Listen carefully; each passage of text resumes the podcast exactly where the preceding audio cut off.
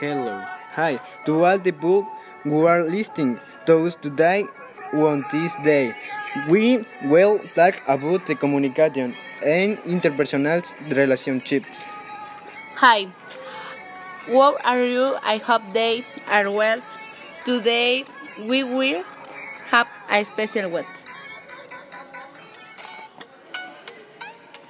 Así como les dije al principio, hablaremos acerca de la comunicación entre los padres e hijos. Para esto hicimos una entrevista en Twitter, donde los resultados fueron los siguientes. El 15% era buena, el 25% está regular y el, y el 60% es mala. Wow, órales. ¿Y a qué creen que se deba esto? Para explicarnos esto tendremos al invitado que les habíamos mencionado anteriormente. Con ustedes, el licenciado en psicología Hernández. Hola a todos. Licenciado, ¿a qué se debe a que los hijos no les tienen confianza en sus padres?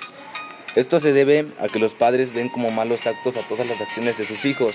Hay veces que esto ocurre por los padres tienen un pensamiento religioso.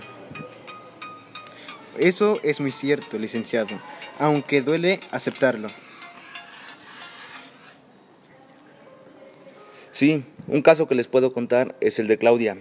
Ella era una chava que le quería contar a sus padres las cosas que, les, que le pasaban, pero ellos veían cada cosa como mala, porque eran muy religiosos. Un día sufrió acoso sexual y lamentablemente fue violada.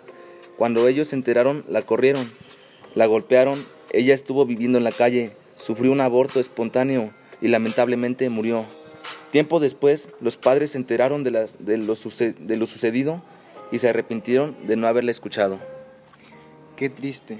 Eso es muy cierto. Los padres no tienen comunicación con sus hijos y por eso los jóvenes cometen muchas acciones que los pueden dañar.